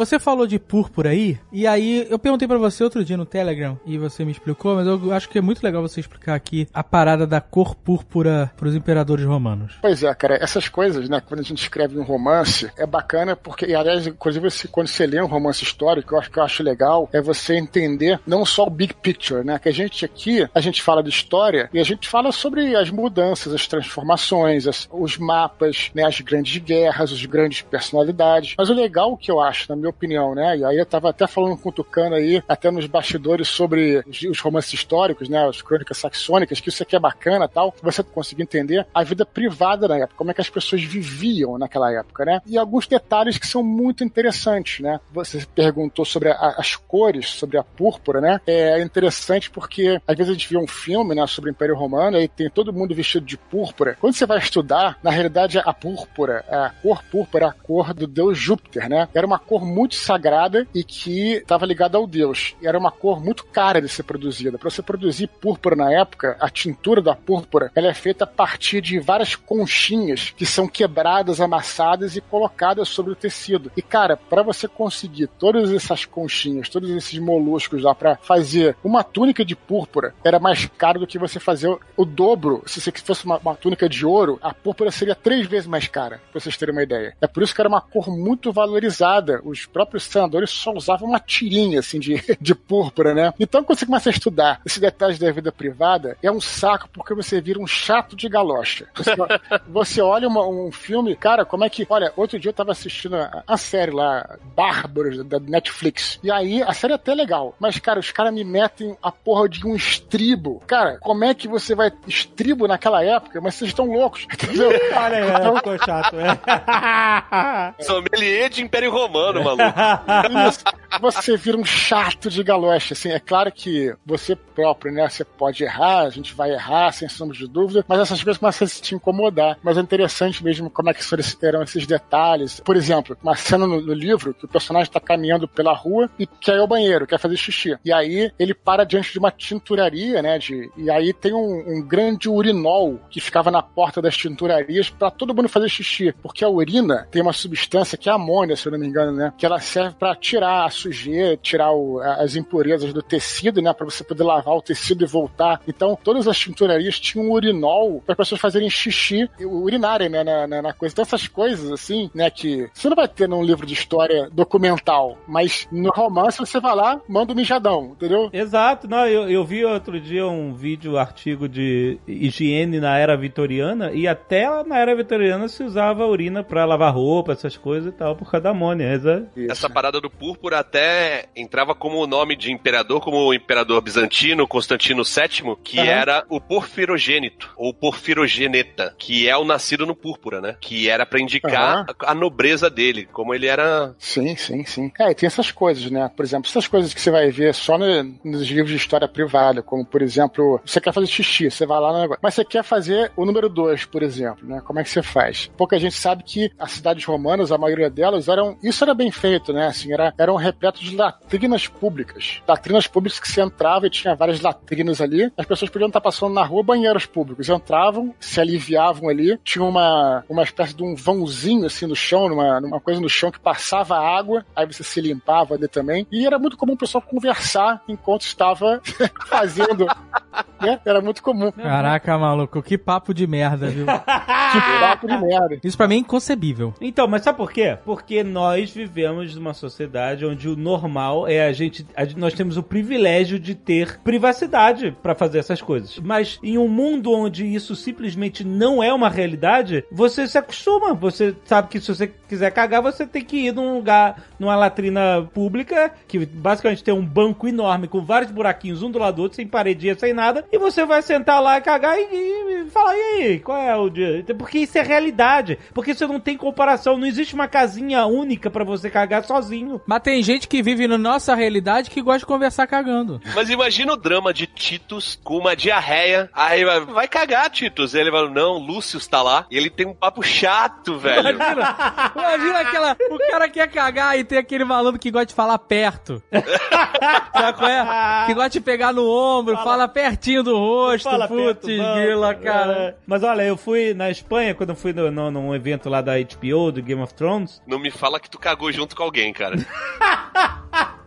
Então, a gente visitou as ruínas de uma cidade, as ruínas escavadas de uma cidade romana na Espanha e onde eles filmaram lá aquele lugar onde tinha o julgamento lá do dragão e tal, não sei o que, da Calice. E era numa arena de, né, num, num anfiteatro é, aqui da cidade. E aí na parte alta da cidade, você subia, no anfiteatro, na parte baixa você subia e tinha lá algumas ruínas de casas, né, e, e os contornos dos quartos e tal, e alguns chãos de mosaicos ainda preservados. E tinha o cagadouro lá, entendeu? E era muito bem feito porque essa cidade ainda tinha os esgotos preservados da época. Então, como a cidade era numa mini colina um pouco mais alta, os esgotos embaixo, os esgotos seguiam o desenho das ruas, o esgoto do cagadouro você via, ele tinha um caimento, tinha água corrente ali, e a água levava os dejetos para a galeria principal do esgoto debaixo da rua e ele ia seguindo até lá embaixo. Como a cidade era mais alta, ela ia com caimento e a gravidade ia levando a água corrente embora. Então nem fedia a cocô. Fedia na cidade vizinha. Ia feder lá, é, lá, lá do outro lado. Mas a parada era água corrente, então você cagava, o cocô já ia embora, entendeu? Então é uma parada extremamente sofisticada, cara. Dizem É- que não é saudável isso. O quê? Você tem que ver o que tá acontecendo. Você, você- você tem que ver, né? Você- ninguém via o próprio cocô nessa época. Tem que, você tem que ir na cidade vizinha, tem que cagar e pegar o. pegar, o, pegar a biga e ir embora. já que o papo está em merda, olha, eu vou falar mais algumas coisas aqui. A engenharia romana, como vocês estavam falando, é muito fascinante e legal observar isso à luz de como é que eram as cidades e como é que era a vida do cotidiano, co- cotidiano aqui, como a gente tá falando.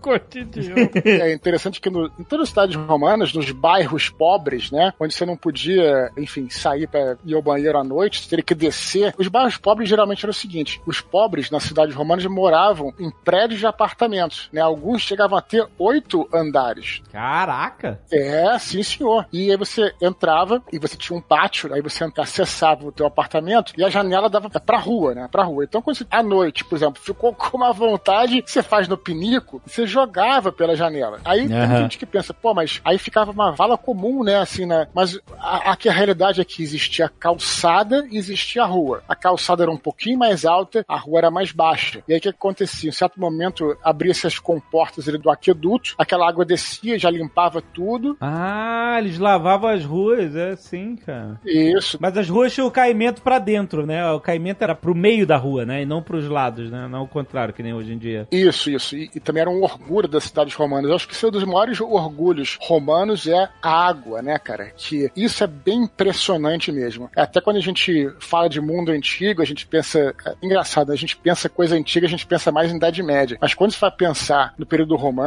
cara, os aquedutos foram, assim, uma coisa muito importante da engenharia, uma conquista da engenharia, porque levou água e pôde fazer com que construísse cidades ao longo do caminho. É, a gente mora num país que é bem servido de água, né? Temos rios e tal. Só que quando você vai, por exemplo, quando eu viajei para Israel, né? E lugares mais desérticos, as cidades elas só existiam onde havia uma fonte de água. Se não havia fonte de água, não podia ter cidade, porque não tinha como você lavar, não tinha como você pegar água, não tinha como você fazer nada. O que, que os romanos fizeram? Precisamos construir uma cidade aqui. Meu camarada, constrói aqueduto. A água vai até a cidade. Então eles dobraram a natureza a seu favor. Eu acho isso muito maneiro da engenharia romana, sabe? Aí conseguiram construir cidades, construir estradas, por causa dos aquedutos que foram levando a água aos pontos mais longínquos do império, né? É muito maneiro isso também. Essas coisas, esses detalhes aí.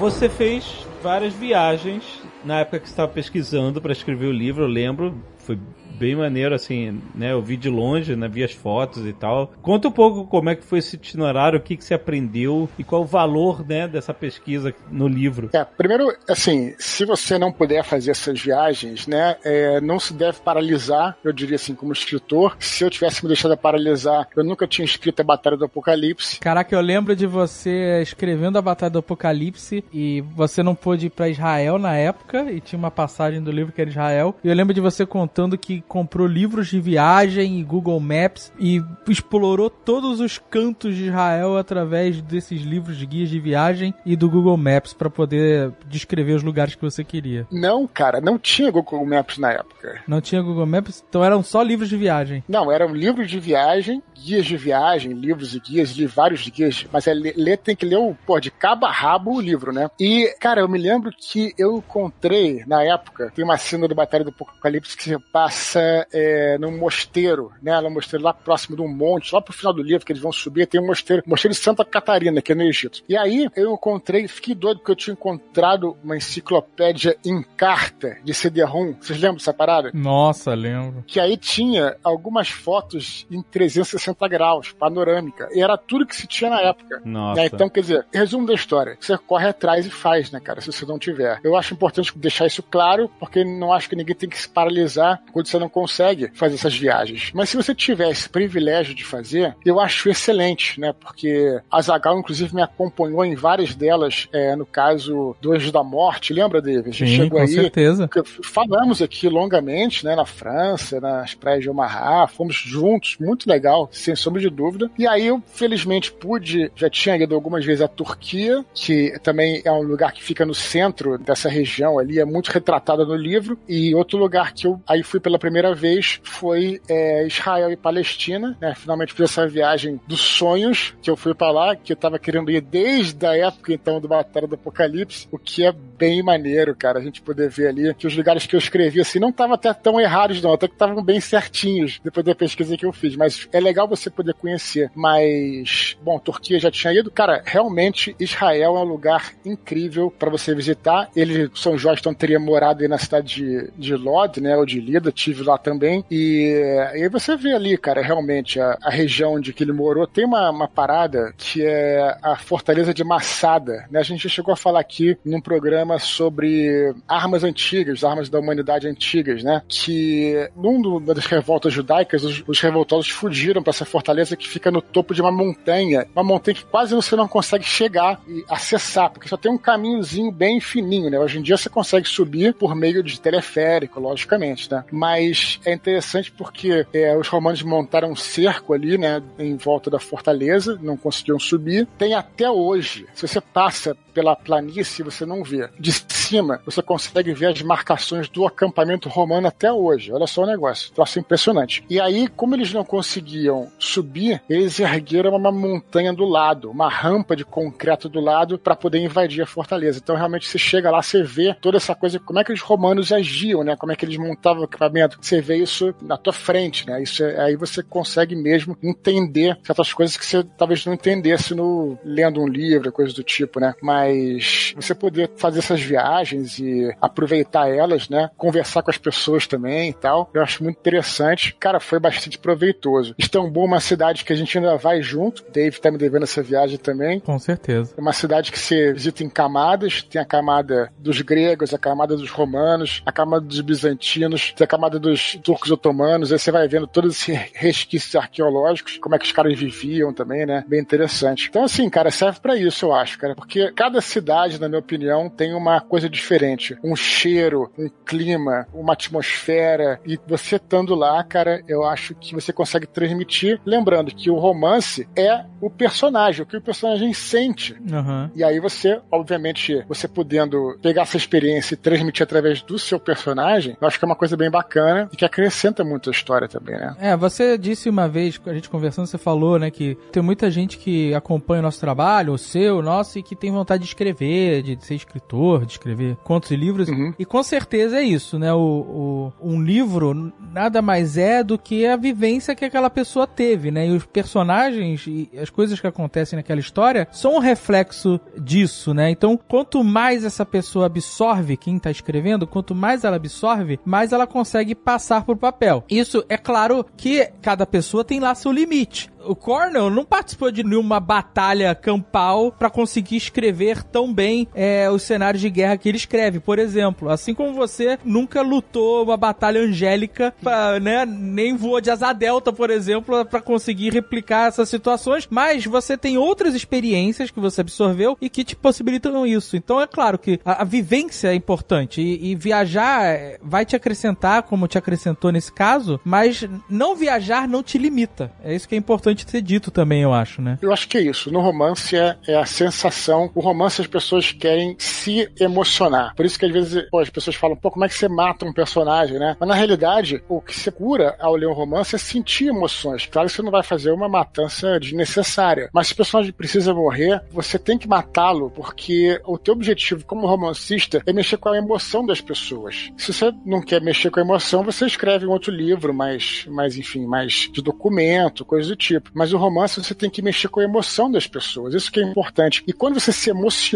ao ler aquela história, você não esquece daquilo. É verdade. A memória sensitiva, ela é mais forte de todas. E aí quando se associa isso, né? A emoção de um momento, um personagem naquele momento com um dado histórico, você consegue fazer uma cola perfeita. Aí você não vai esquecer daquilo. Porque aquele personagem que você tá apaixonado por ele, você tá vivendo com ele, ele perdeu uma batalha ou ganhou uma guerra guerra, você não vai esquecer, porque na verdade foi você que ganhou estando na pele daquele personagem. Então, essa é a diferença, eu acho, que é a grande sacada que nós, né, que escrevemos romances, romances históricos e, enfim, livros, pretendemos fazer, né? Na sua viagem, teve algum lugar que você foi, uma cidade, uma região, uma igreja, um túmulo, que seja, que mudou a sua perspectiva do que você planejava escrever para aquele lugar, ou naquela locação, ou algo que ia acontecer com o personagem? Sim, porque é interessante quando você vai. Uma coisa que é bem forte quando você vai no Santo Sepulcro, né? Olha que eu não sou, você sabe que eu não sou um cara religioso, mas o que se faz, né? Aquele clima que se faz lá dentro é bem interessante. Como é que os sacerdotes eles preparam aquele santuário. E não é só por meio de, de uma iluminação própria, mas também por meio de incensos. É uma coisa que a gente quase não tem aqui no Brasil, mas no Oriente eles usam muito, é a chamada mirra. Não sei se já ouviram falar. A mirra é tipo um incenso, uma planta que se queima. É ela uma tem um um dos presentes que Jesus ganhou, pô, na manjedoura.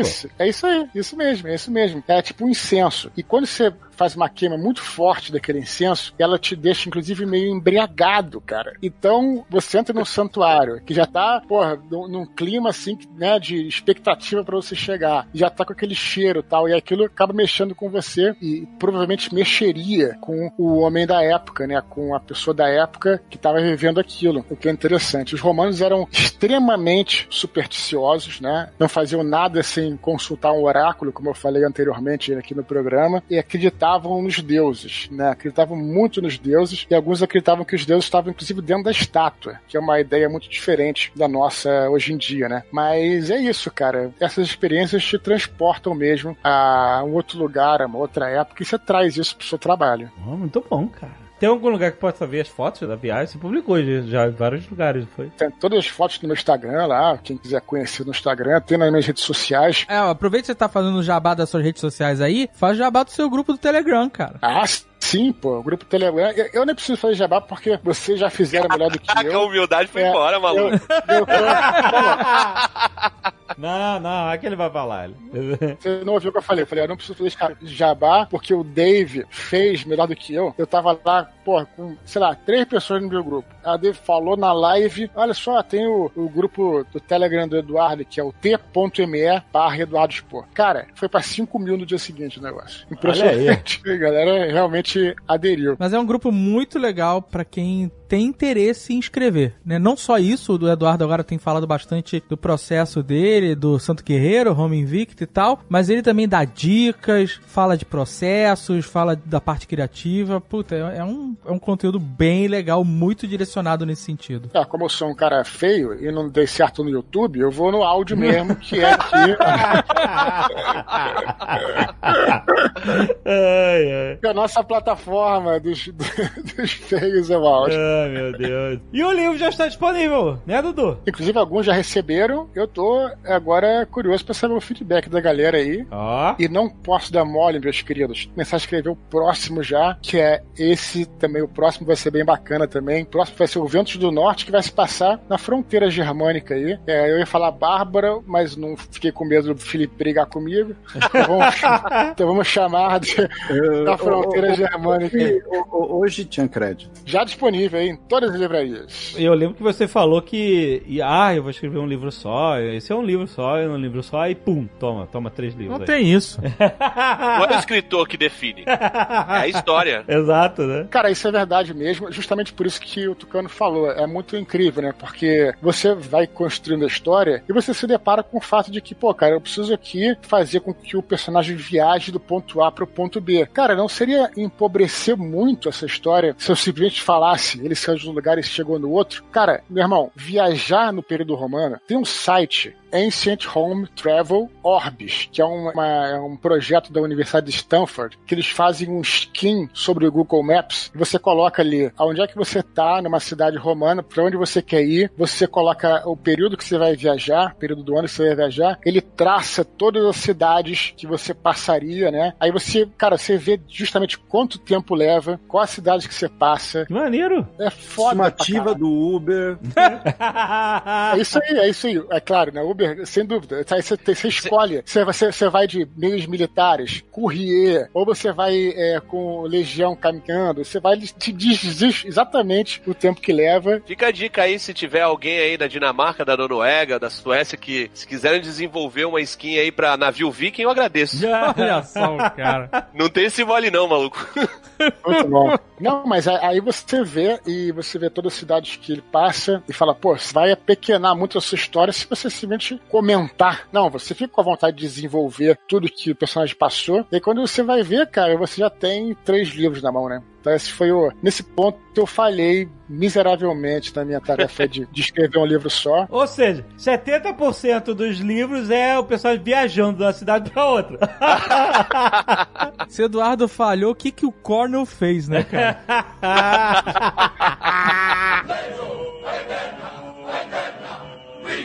Você falou aí que a, a- o negócio da São Jorge, a lua, é uma coisa muito brasileira e tal, mas e o dragão? Qual é a história do São Jorge com o dragão? Porque aí você já realmente tá falando de lenda, né? É, não, aí eu não vou falar nada do livro. Vou começar a entrar aqui no que eu sei, do que eu estudei das tradições e tudo mais, né? Isso é bem maneiro, cara, porque a imagem que a gente tem de São Jorge, embora ele tenha sido um oficial romano, a imagem que nos chega de São Jorge é uma imagem medieval, não é isso? É, do cavaleiro com a armadura completa e tal. Full plate, é. Com a full plate, aquela lança bem medieval e tudo mais, né? Por que essa imagem se tornou tão forte, tão poderosa? Porque foi durante as cruzadas, né? A gente já falou sobre cruzadas aqui. E durante as cruzadas, o Papa Urbano lá fez o chamamento, né? Para as cruzadas. Como é que você convencer, claro, acaba convencendo, mas cavaleiros cristãos, que em tese o cristianismo condena a violência, enfim, é uma doutrina né, pacifista, como é que você vai convencer essas pessoas a entrar numa guerra sangrenta, né? Então, São Jorge, que era um santo militar, né, um santo guerreiro, ele serviu como modelo, como modelo para o perfeito cristão, que ao mesmo tempo que ele ajuda uma pessoa, ele pode usar suas armas no momento em que for necessário. Então, São Jorge foi uma figura muito inspiradora no período das cruzadas. E aí,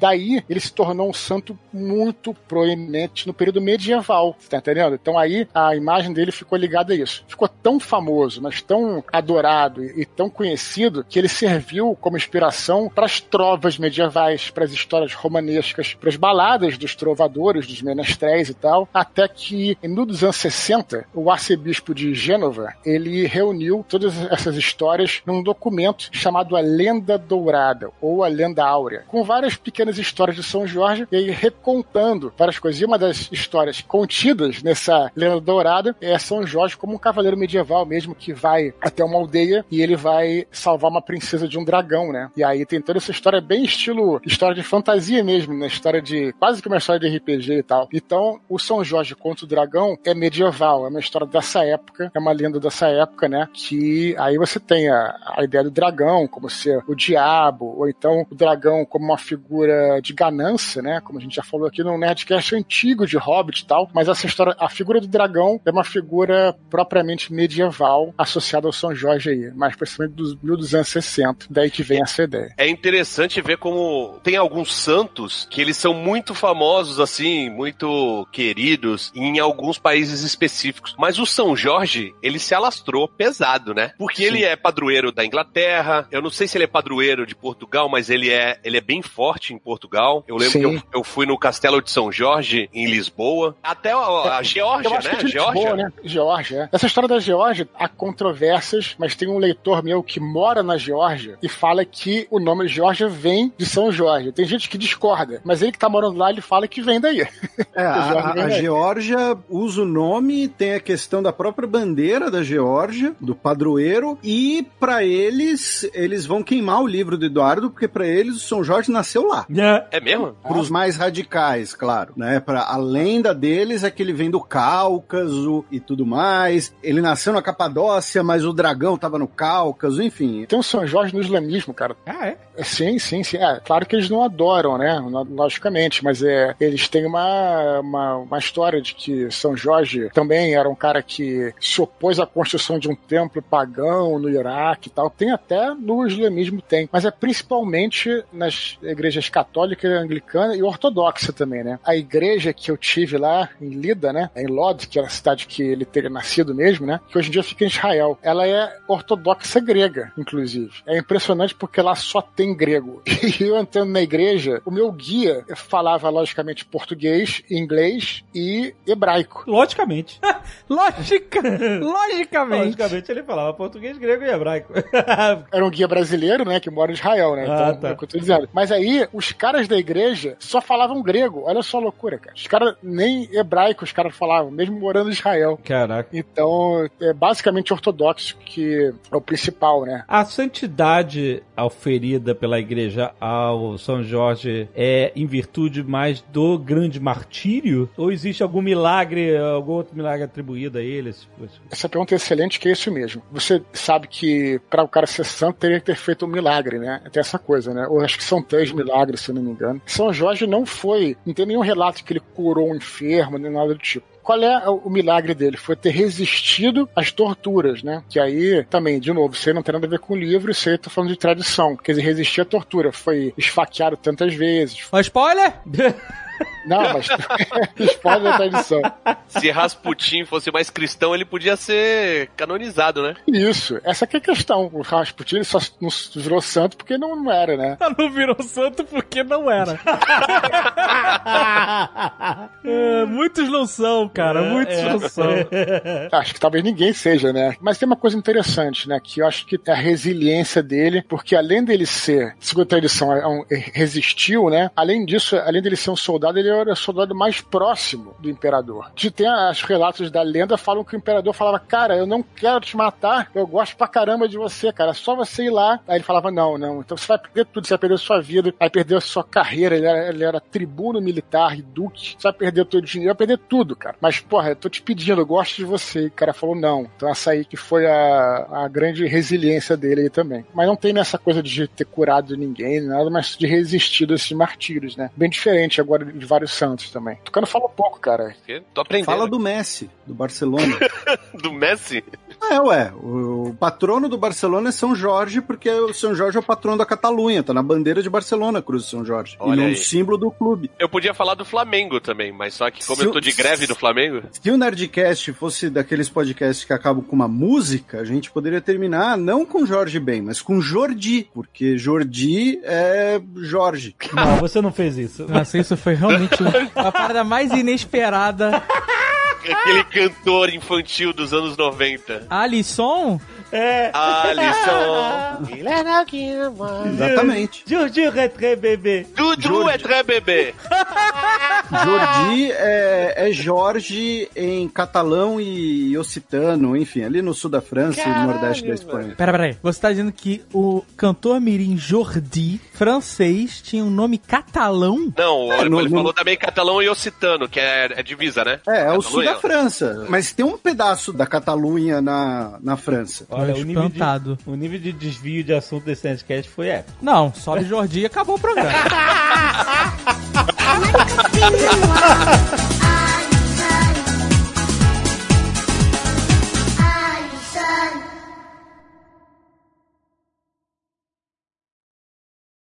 Este Nerdcast foi editado por Radiofobia, podcast e multimídia.